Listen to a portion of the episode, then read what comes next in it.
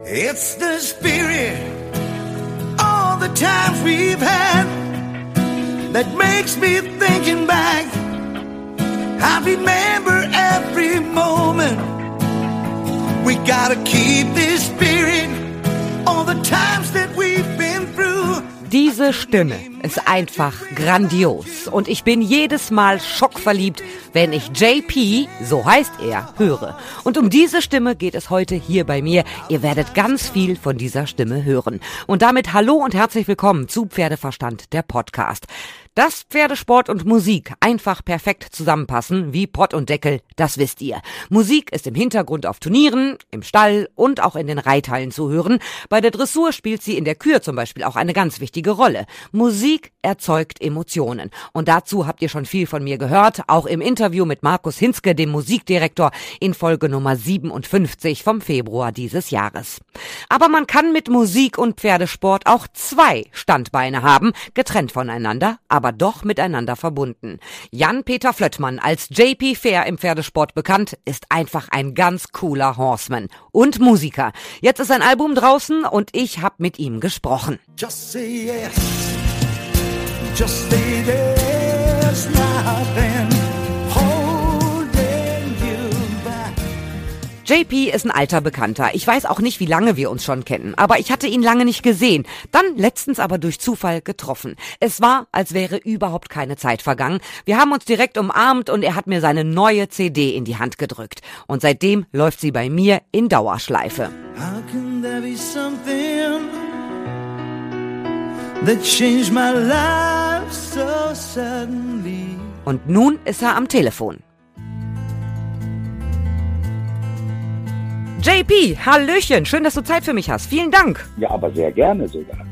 Wie geht es dir? Als erstes natürlich mal vorab gefragt. Ja, ich würde mal sagen, äh, das Leben ist aufregend und dann geht's mir immer gut. Alles andere ist langweilig. Also du bist Musiker, Sänger, Gitarrist, Songwriter, Bandleader und auch Horseman. Was war denn zuerst da, die Musik oder die Pferde? Boah. Also das ist ja eine der kompliziertesten Fragen. Also ich weiß von meinen Eltern, dass äh, man schon mit mir an keiner Pferdewiese vorbeifahren konnte, ähm, weil man immer bremsen musste und einmal Ei machen. Ähm, auf der anderen Seite weiß ich aber auch, dass ich schon gesungen habe vor meiner Sprachentwicklung. Also irgendwie ist das schon alles immer parallel gelaufen. Und dann, was hast du denn zuerst sozusagen perfektioniert? Die Musik oder den Pferdesport? perfektioniert sicherlich, ähm, also wenn man, wenn man mal diese berufliche Entwicklung ähm, sieht, dann ist es sicherlich die äh, Reiterei. Äh, ich habe also erst meine, meine Ausbildung zum Pferdewirt und meinen Pferdewirtschaftsmeister gemacht, habe parallel natürlich immer Musik gemacht, habe aber irgendwann dazu, ähm, ja, ich wollte mit Pferden nicht mehr meine Brötchen verdienen, weil man dann auch so viele Pferde vergewaltigen musste, da habe ich keine Lust zu. Und darum wurde die Musik, die parallel immer größer wurde, ähm, dann irgendwann sicherlich der Hauptberuf. Aber mittlerweile ist es ja so, du verdienst wirklich mit beiden Standbeinen Geld, also Musik und Pferdesport. Es ist echt eine abgefahrene Nummer. Wie kriegst du denn beide Leidenschaften und beide Berufszweige überhaupt unter einen Hut? Naja, das ist, das, das bietet sich im Grunde genommen ja an. Also das Musikalische passiert, wenn ich nicht gerade auf Tour bin, ähm, in erster Linie in der Woche im Studio. Ähm, das ist äußerst unproblematisch und ähm, was ich pferdesportmäßig mache, mache ich eben relativ komprimiert. Entweder mal, dass ich Lehrgänge mache oder auf äh, Turniere begleite. Da bin ich also am Wochenende weg. Und äh, das andere ist eine Frage der Organisation. Das, das fordert immer mal äh, ein, ein wenig heraus, gerade wenn es so Doppelbelegungen sind. Aber es kann auch schon mal passieren, dass ich ein Konzert gebe und danach äh, äh, unmittelbar danach 600 Kilometer nach Polen aufs Turnier fahre. Also das hat es alles schon gegeben, mehrfach. Mhm. Die Musiker sagen ja immer, es ist wie im Rausch. Wenn man auf einer Bühne steht, das Publikum jubelt einem zu. Das kennst du auch. Du hast auf großen Bühnen schon gespielt. Andererseits bist du auf den Turnieren, teilweise ja auch als Trainer dabei. Was ist denn für dich berauschender, wenn dein Schüler auf dem Treppchen steht oder wenn du auf der Bühne stehst und das Publikum dir zu Füßen liegt? Ich glaube, da kann ich kein Ranking machen. Ich glaube, dass das ähm, schon sehr, ähm, sehr, sehr gleich verteilt ist. Ähm, das Besondere sicherlich auf der Bühne ist, dass ich das äh, unmittelbar erlebe und ähm, das, das erlebe, was ich oder das wiederbekomme, was ich den Leuten versuche zu geben. Das ist mir äh, immer sehr wichtig, ähm, denn ich mache ja Musik einmal, um mich auszudrücken, mich, mich zu erzählen, auf der anderen Seite auch, um äh, hoffentlich äh, Leute zum mal zum Nachdenken anzuregen oder einfach zum Freude haben. Und was ich äh, sportlich mache, gut, das ist vielleicht so des, deswegen so groß für mich, das, was da so äh, passiert, ähm, weil ich selber sportlich eben nie so weit gekommen bin aus diversesten Gründen. Ich bin mit Sicherheit nie so ein Siegreiter gewesen. Ähm, und ja, es sagen eben Leute, sie, sie, sie mögen gerne mit mir arbeiten äh, als Coach. Ähm, und wenn ich dann die Erfolge sehe, die ich äh, nie geschafft habe, dann ist das natürlich irgendwie eine, auch eine, eine Mörderangelegenheit. Also ich, ich kann da kein Ranking machen. Ich glaube, es ist nichts, nichts weiter vorne. Mhm. Von der Musik haben wir ja gerade schon einen schönen Eindruck bekommen. Ich bin ja wirklich mhm. immer schockverliebt. Für die, die dich nicht kennen, ich weiß gar nicht, ob es die gibt, aber angeblich soll es die ja geben. Du bist reiterlich in dem Vielseitigkeitslager zuzuordnen. Wieso ausgerechnet die Buschis? Ich komme aus ähm, der Stadt, die es angeblich nicht gibt. Bielefeld! Ähm, genau. Äh, das darf man ja auch jetzt nicht mehr sagen. Also, ja, ne? also, also Bielefeld gibt es tatsächlich und es gibt in Bielefeld ein, äh, es gab früher in Bielefeld ein fantastisches Gelände, den Holzhof, wo internationale Vielseitigkeiten, deutsche Meisterschaften und so weiter ausgetragen wurden. Und genau da bin ich groß geworden und ich glaube, da, ich habe mit, äh, weiß ich gar nicht, mit vier, glaube ich, angefangen zu reiten so ungefähr. Und ich war immer mit, mit der Vielseitigkeit verbunden. Und ähm, da, da gab es irgendwie nie eine Frage. Mhm. Es gibt ja ganz viele Songs auch, die sind bei mir persönlich total auch mit der Vielseitigkeitsreiterei verbunden. Also The Spirit haben wir vorhin ja schon mal gehört, ist jetzt auch nicht ganz neu, kommt glaube ich aus dem Jahr 2015. Ähm, Unforgotten, äh, bei mir auch unvergessen, weil du es nochmal auf deine Facebook-Seite geladen hast nach dem Tod von Benjamin Winter, hat mich total berührt. Aber auch im Jahr 2009, History, ähm, hast du eine Version äh, hochgeladen, dedicated to Ringwood Cockatoo, weil du du auch eine ganz besondere Beziehung hast zum Stall damals von Bettina und Andrew Hoy und dazu geschrieben hast, warst du ein zeitweise ein kleines Teilchen von diesem Sportstall. Erzähl doch mal. Ja, ich weiß gar nicht mehr genau, wie es dazu gekommen ist. Äh, ich meine, Bettina kenne ich ähm, seit ewigen Zeiten, auch eben aus meiner aktiven Zeit. Ähm, Andrew habe ich irgendwann mal kennengelernt und Andrew war war immer mein, mein Held. Also das ist einfach für mich ein Vorzeigesportler. Ähm, Auf jeden ja, Fall ist einer der ganz großen ne, und seine Tokio-Medaille habe ich ihm so gegönnt, ja. So, da, da flossen einige Tränchen, ähm, weil ich das, weil das, ich weiß, was es ihm bedeutet hat. So, ähm, und äh, dass das dann so funktioniert hat, das, das war wirklich eine, eine Rundum-Sensation, nicht nur ganz öffentlich, sondern auch wirklich äh, hinter den Kulissen eine, eine absolute Sensation. Und ähm, ja, ich hatte dann irgendwie das Glück, dass äh, Andrew und Bettina in ihrer Zeit in Warendorf ähm, einfach nur ein bisschen Hilfe brauchten. Ein bisschen Unterstützung. Ich habe da ein bisschen mitgeritten, habe mal im Stall ein bisschen geholfen, habe dies gemacht, habe das gemacht. Und das äh, ähm, ist zu einer, zu einer ja, wirklich sehr, sehr engen Freundschaft geworden. Und als Cockatoo, den ich den ich einfach als, ähm, als Typ Mensch, wollte ich fast sagen. als, also als Pferde sind bei uns typ, auch einfach also die besseren ist, Menschen. Ich, ich, ist immer mein Reden, Pferde sind auch nur Menschen. Ähm, Cockatoo war so ein, ein, ein Ausnahmepferd, ein, also ne, nicht nur von den sportlichen Seiten her, wo er ständig über sich hinausgewachsen ist, sondern so einfach fürs Herz. Also einfach fürs Herz, der war einfach toll. Und ähm, als es dann darum ging, dass er ähm, dann doch eben ähm, verabschiedet wurde, kamen wir irgendwie auf die Idee, ähm, ich, ich weiß nicht mehr, was zuerst da war, die Idee, einen Song zu machen oder dass ich im Studio stand mit meinen Jungs und auf einmal mir so ein, so ein Teil Text einfiel und auf einmal war das da und dann ging das Rumsbums. Ich glaube, äh, nach zehn Minuten war der Text komplett fertig, nach ähm, 40 Minuten war das Lied das erste Mal recorded und ja, Und äh, dann wurde es äh, in Buccolo bei seiner Verabschiedung live aufgeführt. Legendäre Nummer. Äh, ja, es war einfach, das war einfach toll. Und dieses Video haben wir dann äh, dazu geschnitten, was, äh, was man bei YouTube sehen kann. Uff, halt eine Herzensnummer und ähm, es ist ganz lustig, dass ähm, ganz viele Leute sagen, äh, ich glaube, Andrew war tatsächlich der Erste, die, die Nummer kannst du ja auch wirklich für alles äh, gebrauchen. Also kannst du zur Verabschiedung eines Pferdes, kannst du, wenn einer in Rente geht, äh, kannst du, äh, wenn du dich verliebt hast oder nicht mehr. Also äh, ja, History ist ein ist eine History für sich. Ja, aber wir dürfen nicht vergessen, dass dieses Lied entstanden ist für ein Pferd. Und äh, nicht viele Pferde ja. können das sozusagen vorweisen, dass es extra einen Song für sie gibt. In der Zeit nur äh, ein weiteres, tatsächlich. Welches? Butz Leon. Auch von dir? Jo, The Spirit ist das Verabschiedungslied von Butz Leon. We gotta keep this spirit all the times that imagine without you. Let us keep these memories in our hearts. The Spirit. Ich bin auch echt verliebt genau. in dieses Lied. Es ist so toll. Mhm. Ich weiß aber auch, dass viele das nutzen, also jetzt nicht für ein Pferd, sondern auch im privaten Gebrauch, zum Beispiel für Hochzeiten. Ja, tatsächlich, ja. Ja, das ja. macht mich auch sehr stolz. Ich finde, lass uns noch mal ein bisschen über Unforgotten reden. Ich finde das Lied auch sehr schön, aber auch sehr traurig, weil, wie gesagt, ähm, es erinnert mich immer an Benjamin Winter. Ist das bei dir auch so hängen geblieben? Also, dass es immer traurige Anlässe und schreckliche Anlässe gibt, weswegen du diesen Songs wieder rausholst. Also ich finde, das macht's ja alles noch schwerer. Andererseits aber auch sehr, sehr schön, weil dadurch sind andere Sachen eben unforgotten.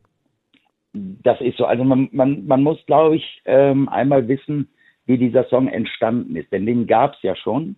Ähm, ich habe damals ja eine, eine Live-Version am, am Tag nach dem Unglück, habe ich eine Live-Version äh, gepostet. Und äh, das Recording hat erst nachher stattgefunden, dass wir da auch dieses, äh, dieses Video dazu gemacht haben. Ähm, das Lied ist ja eigentlich entstanden und das erkennen auch viele Menschen da drin. Ähm, aus diesem Gedanken, dass es so viele Leute gibt, die in meinem Leben mir über den Weg gelaufen sind und die mich auch wirklich beeindruckt haben, beeinflusst haben, die ähm, mal kurz da waren, mal lang da waren, äh, Menschen, denen ich ähm, Menschen und Tiere übrigens, ähm, also vor allem Pferde und Hunde, ähm, denen ich, denen ich ganz viel zu verdanken habe und denen ich vielleicht nicht alles sagen konnte so im Laufe des Lebens. Und das muss noch nicht mal dann mit dem Tod enden, sondern es ist auch ganz aktuell so, dass, dass, ähm, dass ich an Leute denke, an Menschen denke, an Pferde denke, an Hunde denke, die, die meinen Weg gekreuzt haben und ähm, die es eigentlich wert waren, dass man denen ein eigenes Lied schreibt. Und wenn ich ein Konzert gebe und spiele Unforgotten als letzte Nummer, das ist meistens äh, und gerne der Abschluss eines Konzertes, früher war es Purple Rain, aber Unforgotten hat ein ähnliches, ein ähnliches, äh, einen ähnlichen Ausdruck, dann sage ich, dieses Lied habe ich für euch geschrieben und äh, dann lüge ich nicht. Dass es jetzt natürlich zu diesem Anlass dann äh, gekommen ist, das ist eigentlich dramatisch und das nimmt dem Lied so ein bisschen sein, ähm, oder hat es vorübergehend äh, so ein bisschen sein, seine, seine eigentliche Aussage genommen. Ähm, inzwischen aber sagen auch ganz viele Leute, wenn sie das sehen, dann schöpfen sie immer wieder Hoffnung daraus. Unter anderem Bennys Mutter, die, mit der ich immer noch, immer wieder in Kontakt stehe. Ähm, zwischendurch tauschen wir uns mal aus oder wenn, wenn einer das Herz mal ausschütten muss, dann wird das getan. Und ähm, wir kommen immer wieder an diesen Punkt. Wir kommen immer genau wieder an diesen Punkt. Das Lied gibt auch ganz viel Hoffnung, wenn man sich genau, wenn man sich, wenn man sich da reinlebt. Und das soll es auch einfach. Es soll nicht immer nur sagen, ähm, hier, es, es, äh, es geht hier um, um Tod, um Vergänglichkeit, sondern das soll einfach sagen, es geht auch um das Leben und um, äh, um Aufmerksamkeit. Um Aufmerksamkeit einfach zu merken, wer, wer gut für einen ist, äh, an wen man viel öfter mal denken sollte. Ja, so, das ist eigentlich die, ja, die Kernaussage. Und das sollte da, da wünsche ich mir immer, dass das äh, auch erkannt wird am Ende. Mhm. Also ich hoffe jetzt sehr, dass deine Worte meine Einstellung zu diesem Lied etwas verändern. Für mich war es wirklich untrennbar mit dem Tod von Benjamin Winter verbunden. Absolut. Sobald ich das gehört habe, war sofort äh, Benjamin Winter wieder äh, vor meinem geistigen Auge. Ähm, aber vielleicht ändert sich das jetzt, nachdem du ein bisschen was darüber erzählt ja, hast. Was, was, aber auch schön ist, also wenn, wenn Benny dann jedes Mal auftaucht, ähm, äh, dann hat man doch auch ein bisschen Spaß, auch wenn es so schmerzhaft ist. Aber man hat doch auch, der, der, liebe Kerl, der immer verrückt war und immer lustig war. Also mir tut es auch manchmal gut, wenn er dann auf einmal auftaucht. Mhm. Dein Album Take a Deep Breath ist jetzt mhm. ganz frisch draußen, aber die Songs ja. sind ja nicht alle neu. Nein, absolut nicht. Nee, ich habe mir nur das erste Mal äh, tatsächlich, ich glaube, das ist das Einzige, was ich jetzt sagen kann, was an äh, dieser komischen äh, Pandemie irgendwie gut war. Ich hatte Zeit. Ich hatte leider viel zu viel Zeit. Und äh, mein Freund Björn Diewald hatte auch Zeit, der mir beim, in, bei der Produktion wahn, wahnwitzig geholfen hat in der ganzen Erarbeitung. Die Songs ähm, habe ich ewig teilweise auch auf Konzerten gespielt, aber sie waren noch nie aufgenommen und schon gar nicht, ähm, finde ich, in der Qualität, wie wir es jetzt hinbekommen haben. Mhm. Es ist dein erstes komplettes Album, richtig? Ja, mein erstes Soloalbum. Richtig. Ja. Wie geht's dir damit? Du hast es selber in den Händen gehabt, du hast es mir selber gegeben. Mhm. Mhm. Ja, es ist, ähm, es, es, es, es lässt mir eigentlich keine Ruhe. es lässt mir keine Ruhe, ähm, weil, weil ich ähm, nicht nur, ich bin sehr stolz, ich freue mich sehr darüber, dass wir das so hingekriegt haben. Ich habe lange, lange, lange daran ähm, das, das gedanklich vorbereitet und auch immer schon mal ein bisschen was versucht. Ähm, es ist das Persönlichste, was ich je gemacht habe. Es ist eine Handschrift drauf, es sind Bilder meines Onkels und meiner Mutter äh, auf dem Cover. Ähm, und wenn jemand ganz genau hinhört, dann weiß er im Grunde genommen, äh, ich sag mal, 80 Prozent über mich. Und die restlichen 20 Prozent durch diesen Podcast. Ja, genau. Lass uns mal über eine Nummer reden von dem Album, die mich persönlich total bewegt hat. Ich habe ganz am Anfang gesagt, dieses Album läuft bei mir in Dauerschleife. Das ist wirklich nicht gelogen. Ich äh, höre es mhm. gerade äh, ständig und dauernd. Ähm, die Nummer Praying for Rain hat mich unfassbar bewegt. All die, mhm. weil ja auch die letzten Sommer so unfassbar trocken waren in Deutschland. Da haben wir ja wirklich äh, uns nach Regen gesehnt. Äh, der Klimawandel, der, die globale Erderwärmung, es ist alles kein Spaß. Aber dieser Song hat mich bewegt. Ähm, wie selten ein, ein Song. Wie ist dieser Song entstanden? Der Song ist ähm, nicht aus meiner alleinigen einigen, eigenen Feder. Der Song ist ähm, zum Teil, zum großen Teil von meinem Freund John Montague, einem englischen Gitarristen, ähm, Singer-Songwriter, einer der, der begnadetsten ähm, Leute, die mit Musik umgehen, die ich kenne. Ein, ein Mensch, äh, der, der so tief, so, so tief denkt und äh, so viele Gedanken sich über alles und jeden macht, und dann das musikalisch auch ähm, irgendwie umsetzen kann. Und äh, die Geschichte dieses Liedes ist ja, das Lied ist auch schon relativ alt tatsächlich. Und die Geschichte des Liedes ist eine, ist ja eine, äh, die, die Vergänglichkeit einer Liebe letztendlich, ähm, aufgebaut auf dem, was jetzt wirklich klimatisch ähm, passiert witzigerweise. Also, also witzig ist das eigentlich gar nicht, aber äh, ähm, und es war auf einmal im richtigen Moment da. Also, man hätte diese Nummer viel, viel früher veröffentlichen müssen. Das war auch eine Überlegung, ob man das vorher schon mal macht als Single, weil es hätte natürlich in diese Dürrezeit reingepasst, aber dann wäre es auch ein ausschließlich kommerzieller Gedanke gewesen. Ne? Ähm, ja, also es, es, es, es sind einfach so eben genau diese, diese Gefühle, die parallel laufen, einmal ähm, Verzweiflung ähm, aufgrund von ähm, sich entfernender Zuneigung und Verzweiflung aufgrund dessen, dass man aus dieser, aus dieser Traurigkeit heraus entdeckt, wie die Natur immer mehr, sich immer mehr zurückbildet. Mhm. So. Lass uns mal eben reinhören. Somewhere in the night Somebody's crying Crying all night And praying for rain Wie kriegst du das hin, ganz ernsthaft, dass du solche Emotionen bei deinen Hörern, bei mir erzeugen kannst? Wie machst du das? Das ist ja jetzt eine Frage.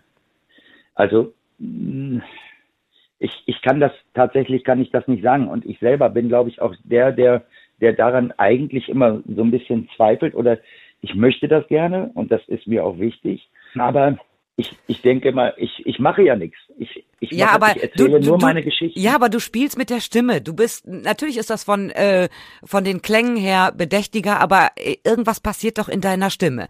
Machst du das bewusst, weil du Emotionen erzeugen willst? Oder sind das Nein. deine Emotionen, wie du den Song gerne singen möchtest? Genauso, genauso. Das passiert, das passiert einfach. Das passiert genauso, wie es, äh, wie man es dann hört. Also, ähm, ich, ich bin ja, ich bin ja nur so ein, so ein Hafensänger. Ich, äh, ich bin ja nur, ich habe genau. das ja nie gelernt. ja, ich habe einfach das Glück gehabt, dass der liebe Gott irgendwas da an mir rumgebastelt hat, hm, dass Leute das schön finden und dass ich vor allen Dingen auch einfach eine Chance habe, mich mitzuteilen, weil mir fällt das, äh, ich brauche immer sehr, sehr viele Worte, wenn ich spreche, wie man merkt. Äh, wenn ich singe äh, oder schreibe, dann, dann brauche ich deutlich weniger und möchte aber trotzdem ja dasselbe sagen. Und was die Stimme betrifft, das ist einfach so, wie es ist. Also ich, ich kann nur, ich kann das nur so. Mhm. Nun ähm, arbeiten wir beide ja sehr, sehr viel äh, im reellen Leben mit der Stimme, du als ja. Sänger. Wie pflegst du deine Stimme? Machst du Stimmenübungen? Machst du irgendwas Besonderes oder sagst du, komm, noch drei Zigaretten und dann brauche ich morgens erstmal einen Liter Kaffee, sonst geht gar nichts? Oder äh, jo, jo. Genau. Du nimmst es so, genau wie es kommt. So. Ja, immer, immer. Also äh, da habe ich mir noch nie drüber Gedanken gemacht. Ich habe auch mal äh, natürlich mit mit so äh, studierten Musikern äh, gearbeitet in, in, meiner langen Karriere, die mir dann erklären wollten, was man was man wie macht. Ähm, klar ist, dass die immer vor mir heiser waren. Also ich ich, ich mach nichts. Ich mach nichts. Ja, du lebst so in den Tag rein mit der Stimme und wenn du abends einen Auftritt hast, wirst du sagen, passt schon. Jo. Genau. Jo. Lass uns noch mal eben über den äh, Pferdesport reden. Im Moment bist du mit im Trainerteam der österreichischen Vielseitigkeitsmannschaft. Und da kannst mhm. du doch zu Recht auch richtig stolz auf dich sein. Platz 6 bei der EM in diesem Jahr ist doch schon super. Ja, das war ein, äh, das war ein absoluter Knaller. Jo, das war, ähm, wie soll ich das mal sagen? Es war völlig unerwartet. Ähm, für mich persönlich war natürlich das außergewöhnlich schön, dass nach der Dressur wir sogar auf Platz 4 lagen. Ähm, denn das ist ja mein, mein absoluter Hauptbereich äh, da in der Ausbildung und ähm, das, das hat einfach eingeschlagen. Das, es sind äh, nur kleine Schrauben sicherlich, die man ähm, bei denen dreht. Ich, äh, wir, wir bringen denen nicht das Reiten bei, das konnten die vorher. Ach, Harald Ambros, der hat schon Olympische Spiele geritten und äh, die anderen, alle, die da in der Mannschaft äh, ritten, sind keine unbeschriebenen Blätter, aber äh, sie waren eben bisher nicht so erfolgreich. Nicht, nicht auf dem Niveau in, in der Art. Und diesmal war es einfach mal so und äh, das hat sich auch im Grunde genommen angekündigt über die letzte Zeit. Ähm, und ich habe mich wahnsinnig gefreut. Ich bin, ja, ich war stolz wie Bolle. Mhm. Wie bist du überhaupt da reingerutscht, dass du mit in das Trainerteam reinkommst? Oh, das ist eine, das, das, das sind tausend Wege, ähm, die, ähm, die, die dahin geführt haben letztendlich. Ich bin dann irgendwann angesprochen worden. Die Kontakte ähm, sind dann sicherlich entstanden ähm, ja, die Vielseitigkeitsszene ist eine kleine Szene, da kennt dich jeder. Ja, ja, genau, genau. Ja, es, es kennen mich viele, es wussten nur nicht viele, was ich da mache und es äh, hat sich irgendwie rumgesprochen, dass ich ja mit dem einen oder anderen auch äh, trainiere und ja, und dann ist das, ist das einfach passiert. Mhm. Ähm, ich gönne es dir von Herzen, dass du Erfolg mit dem österreichischen Vielseitigkeitsteam hast, aber ich kann dir auch sagen, komm uns nicht zu nah, ne? Hier will mich keiner. Das ist einfach so. Naja, ja, aber ich will ja jetzt nicht, dass die, dass die Österreicher äh, zu nah an die Medaillen rankommen, die wir Deutschen doch haben wollen. Also da bin ich, halt ich ja für unser deutsches Team eigentlich. Ne? Also es, es ist definitiv so, ich bin totaler, totaler Patriot ähm, letztendlich. Und meine aller, allerbesten Freunde äh, sind deutsche Vielseitigkeitsreiter, äh, wie äh, alle Andreasse da die da rumlaufen. Also Andreas Osthold und Andreas Dibowski, ja. Genau, genau. Sogar können, so, so hier Andreas Brandt gibt's ja auch noch, den, das ist auch ein sehr netter Kerl. Ähm, also meine besten Freunde fangen alle mit Andre an, wenn man Andrew jetzt da noch mit zunimmt und sind in der Vielseitigkeit unterwegs. Also äh, äh, da, das liegt mir sehr am Herzen. Andreas Dibowski, mit dem habe ich zusammen gelernt und wir sind also ähm, beste Freunde. Er ist Patenonkel meiner Tochter und äh, ich bin Patenonkel bei Andreas Ostholz Sohn. Ähm, äh, ja, das ist mir natürlich super wichtig, dass dieser Erfolg da ist und äh, mit, mit purem Egoismus, ja, ich freue mich auch mal, wenn, wenn da eine rot-weiß-rote Fahne vor einer schwarz-rot-goldenen ist. Aber natürlich äh, äh, schlägt mein Herz da auch für, für, für unsere Leute. Mhm. Und dein Herz schlägt auch für den Tierschutz. Es gibt einige Fälle, die habe ich auch im Internet äh, recherchiert. Wenn du äh, Sachen in deinem Umfeld siehst, die nicht mit dem Tierschutz vereinbar sind, dann handelst du. Du bist also nicht nur einer, der redet, sondern du kannst auch wirklich zu Recht sehr, sehr unangenehm werden. Ich bin auf einen Fall gestoßen, da sind drei Pferde aus richtig schlechter Haltung rausgeholt worden. Auch da warst du involviert, das ist nur ein Fall. Ähm, das finde ich richtig gut, dass du da aktiv wirst. Und ähm, natürlich macht man sich da Feinde, wenn man einigen Leuten ein bisschen auf den Schlips tritt. Das weiß ich aus eigener Erfahrung. Aber du trittst für deine eigenen Überzeugungen ein. Das finde ich super, mache ich auch. Aber äh, man macht sich ja auch damit Feinde. Das ist dir aber völlig wurscht. Ja, das ist mir tatsächlich, ähm, äh, ist mir egal. Also ich bin, ähm, das, am Ende bin ich jetzt nicht so, so einer von den Aktivisten, äh, die sich in irgendwelchen äh, seltsamen, fachfernen ähm, Vereinigungen zusammenschließen. Ähm, das, ja, ne, da gibt's ja so einige. Ähm, ich, es ist einfach für mich, auch im Sport selber, ist für mich eins, ich habe so, ein, so ein Logo ähm, bei meinem Equestrian Team, da steht drunter Horse First.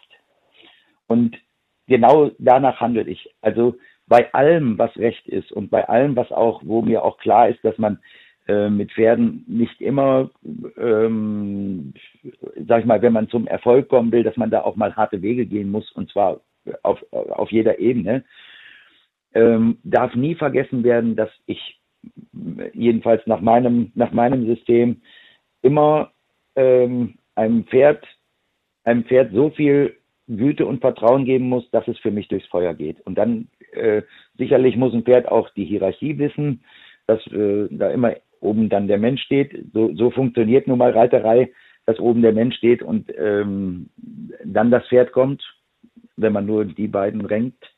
Ähm, das ist sicherlich wichtig, aber wenn Dinge passieren aus äh, zum Beispiel völlig verdrehter ähm, Tierliebe, was, was eben so die, die Hauptdinge sind, die, ähm, die mich interessieren oder die mich auch, auch, auch dann äh, angefasst haben, äh, oder eben auf einem äh, Ehrgeiz, auf einer Ehrgeizebene, die nicht mehr pferdegerecht ist, dann werde ich dann kann das passieren, dass ich aktiv werde.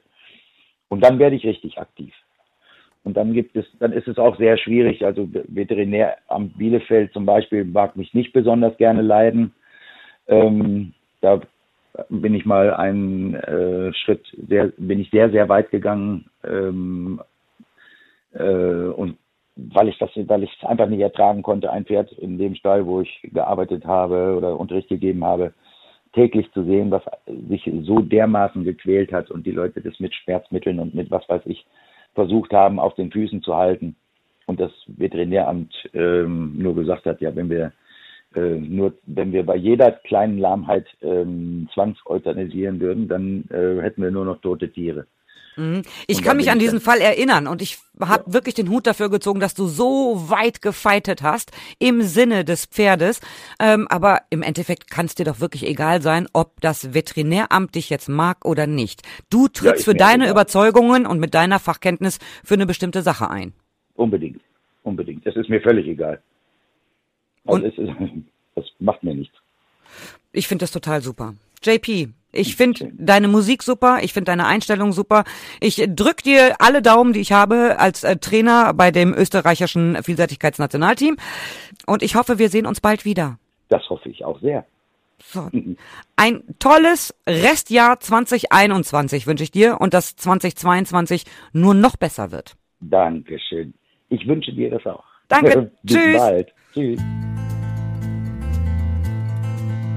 Ich hoffe, euch hat gefallen, was ihr gehört habt und ich freue mich, wenn ihr auch beim nächsten Mal wieder dabei seid, wenn es wieder heißt Pferdeverstand, der Podcast. Und ihr könnt mir natürlich schreiben über pferdeverstand.podcastfabrik.de, über die Facebook-Seite oder über Instagram. Bis zum nächsten Mal.